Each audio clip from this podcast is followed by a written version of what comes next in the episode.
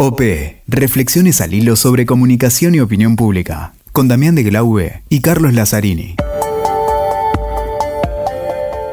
Hola, ¿cómo les va? Y acá estamos en un nuevo episodio de esta tercera temporada de OP Podcast que tiene que ver y que hemos dedicado, que hemos intentado abordar con aquello o conversar con aquellos autores y autoras de libros que tienen que ver con la comunicación, excediéndonos un poco aquello de la comunicación estrictamente política, porque también sirve este, para los consultores, asesores y demás, que es un poco nuestra comunidad, ¿no? nuestro, nuestro público.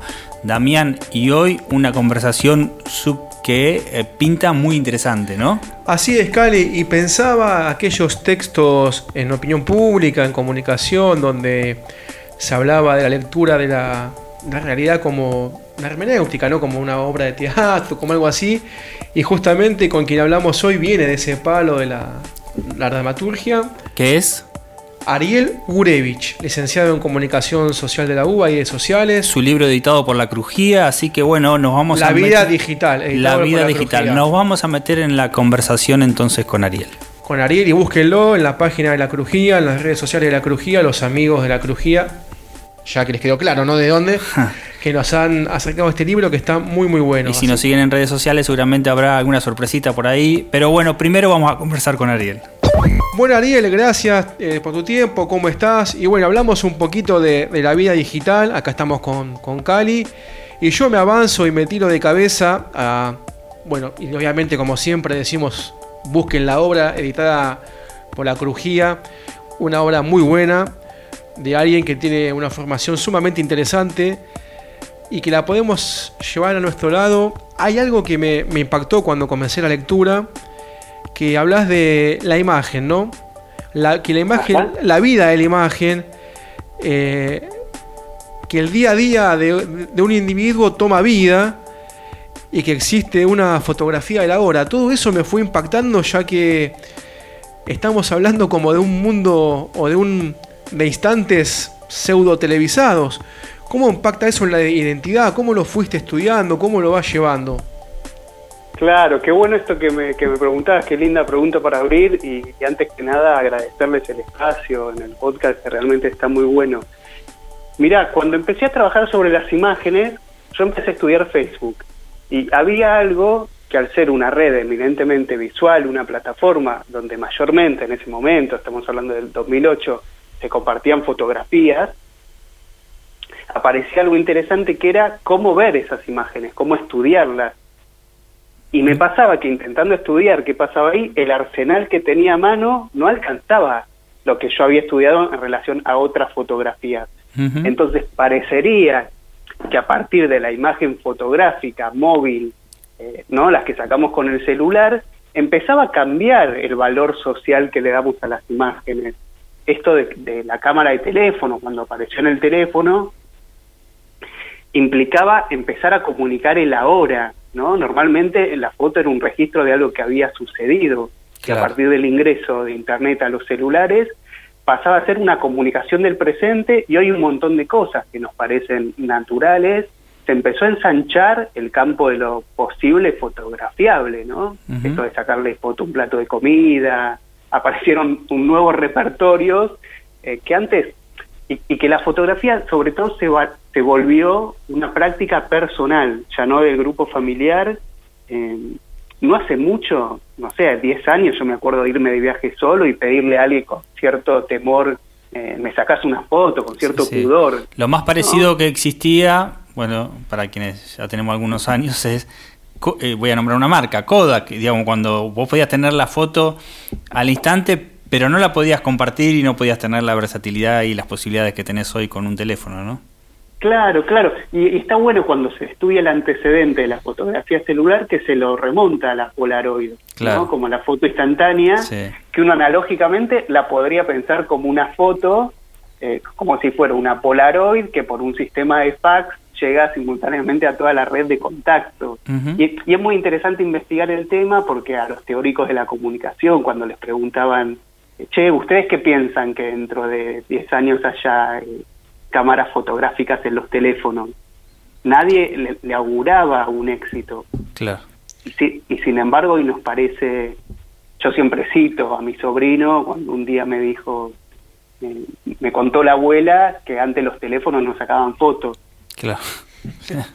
Hay algo, Ariel, que me, que me mató de tu, de, tu libro y que lo, lo, cambié con una experiencia personal.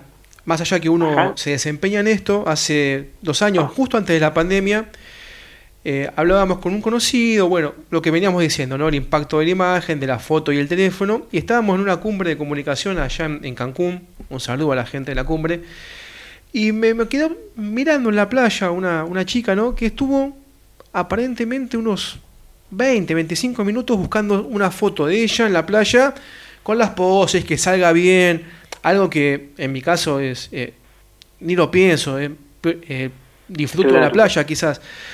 Y cuando veía tu libro digo, es así lo que estabas manifestando y quizás esa foto no es solamente una imagen, sino es la, la intersubjetividad, es la vida cotidiana desde ahí, cómo cambia incluso el, la relación del individuo con su hasta su momento de ocio. Claro, tal cual. Mira, en esa práctica aparentemente simple, toda la complejidad que tiene. Por un lado, esta idea de que lo que los usuarios hacemos en las plataformas no es espontáneo. Eh, siempre hay una idea como de espontaneidad, pero vos fíjate que se habrá sacado más de una foto hasta elegir eh, cuál iba a salir a buscar contacto. Y después esta idea de que solo, no solo nos representamos y nos autoconstruimos, sino que la imagen pasa a tener valor en su circulación social a través de estos medios. Que ya no importa tanto el registro, sino la capacidad de activar diálogo, de ir, mm. ir a salir a buscar un contacto. Por mm. eso los que los que estudiamos estos temas... De conseguir adhesión, ¿no? También, de conseguir adhesión con el me gusta o con el compartir. Claro, claro. El, contacto es una forma de nombrar esa adhesión, por ejemplo, si es una story, la cantidad de vistas o de reacciones o de respuestas, de comentarios. Y es un poco el transmitir el ideal de uno mismo, ¿no? Lo que uno quiere transmitir, digamos. ¿no? Sí, hay obviamente operaciones de estilización y de autoconstrucción, pero sobre todo el fin último siempre es establecer más contacto. Claro. Eh, porque y aparte es bien interesante porque vos fíjate cómo la foto se saca con la hipótesis de que va a ser compartida. El acto de compartir prefigura que yo me saque una foto. No es que me saque una foto y después dentro de un rato digo, ay, bueno, podría ser lindo compartirla.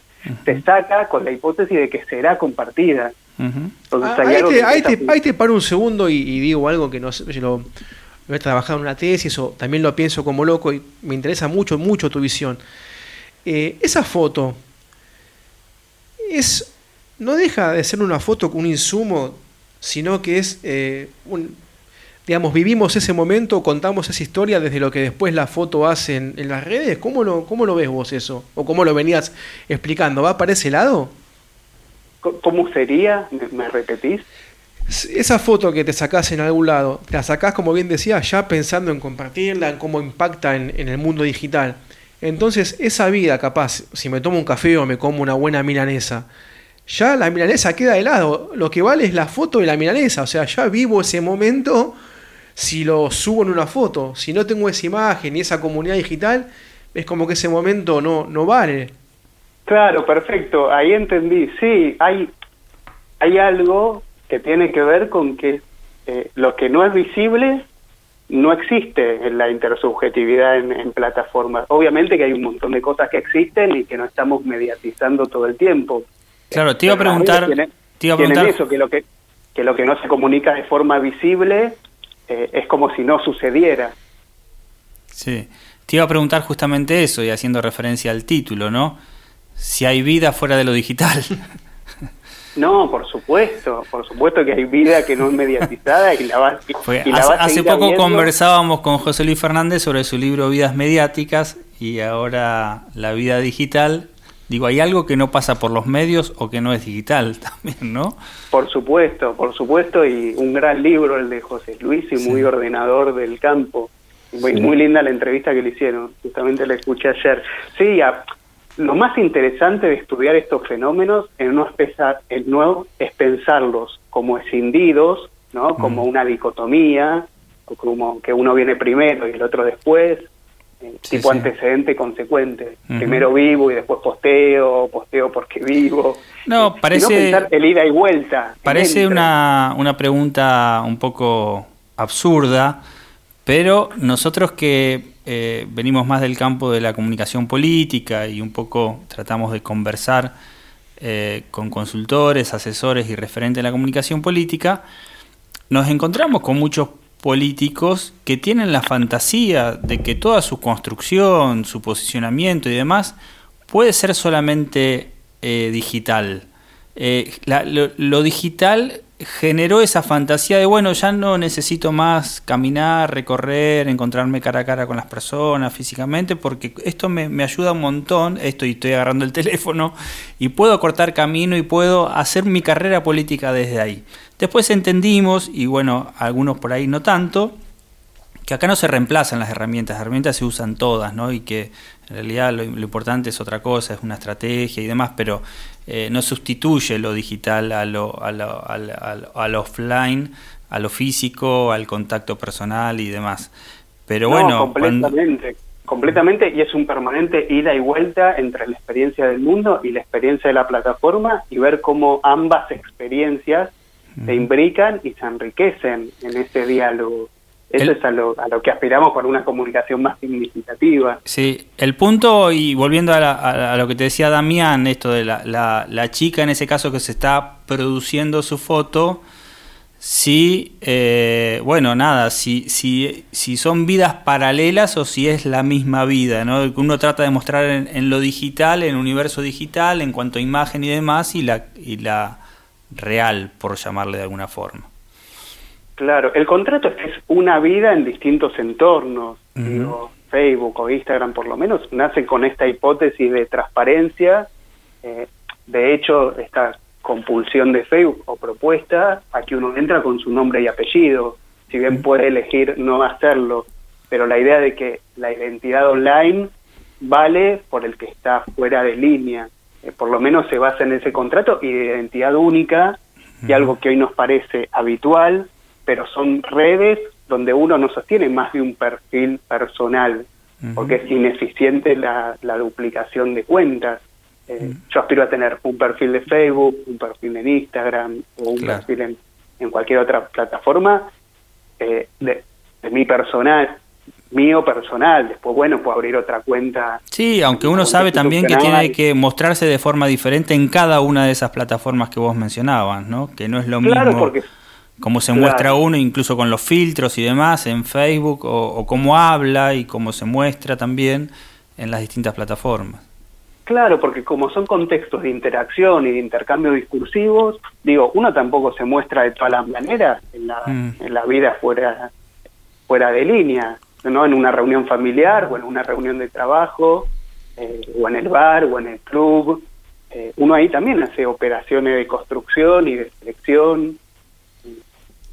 Exactamente. Eh, hoy, Damián, te, decía en la introducción, nos gusta meternos un poco en lo que fue la construcción de este, de este libro, ¿no? editado por la Crujía. vos, digamos, ¿cómo, cómo, cómo, cómo llegás al libro? ¿Cómo, ¿Cómo surge la necesidad de eh, empezar a construir este material.